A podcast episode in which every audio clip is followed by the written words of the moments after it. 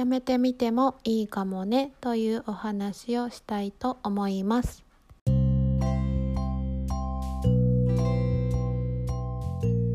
おはようございます。ゆるラジオのあいかです。今日もお聞きくださりありがとうございます。えーと今日は6月の4日の金曜日です。明日明後日はお休みの方もおられるかと思います。私も休みなので、えー、張り切って一日今日過ごしていこうと思います。はい。でですね今日はやめたっていいかもねっていうお話をしたいと思います。私はね過去やめてみたことが数々あります。大きいものから小さいものまで。あのまあ例に挙げるとネットワークビジネスとかあと講座ある講座をね受けたんですね。その講座と,、えーと、あとは離婚ですね。うんまあ、ネットワークビジネスは、まあ、友達に誘われていってすごい心が弱っている時にすあの勧めてもらってなんかこうわーってなって始めたんですね。すごくいいことあるよっていう風にあの言ってくださったからやったんですけども私には合わなくってやっぱ友達にね進めていくっていうことがどうも私にはできなくってお金そこにお金が発生するっていうのがなんかなんかやっぱりちょっと納得がいかなかったのでやめました。うん、あとはねある講座を受けたんですけどもまあその主催者さん側のあの考えとかがどうも私は合わないなと思い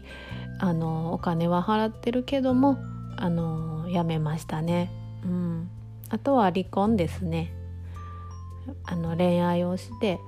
子供結婚をして子供を授かって結婚生活を送ってましたがやっぱどこかこう何かこう溝が出てきて離婚に至ったんですけどもまあ結婚生活をやめました、まあ、ネットワークビジネスをやめて、まあ、ある講座をやめて離婚も結婚生活もやめてまあいろいろやめてきたことはあるんです。はい、でこのなんで辞めた理由っていうのは何かなっていうふうに考えてやっぱ自分と合わないし今の自分にはできないし私が何よりそこにいて自分は心地いいのかなっていうふうに感じたんですね。このままずるずるいたって自分らしくいられないなって思いがありましたあとそう離婚する前なんですけども私本当にもう自分さえ我慢すればきっとうまくいくっていう風に思いがあったんですね。うん、だけどね友達が言うにはすごくその時私は暗くて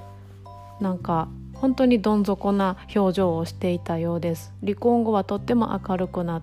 てたよっていう風に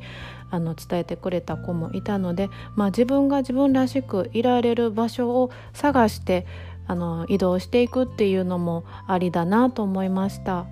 うん、苦しい思いで生きるよりね自分らしい思いで生きていく方がきっと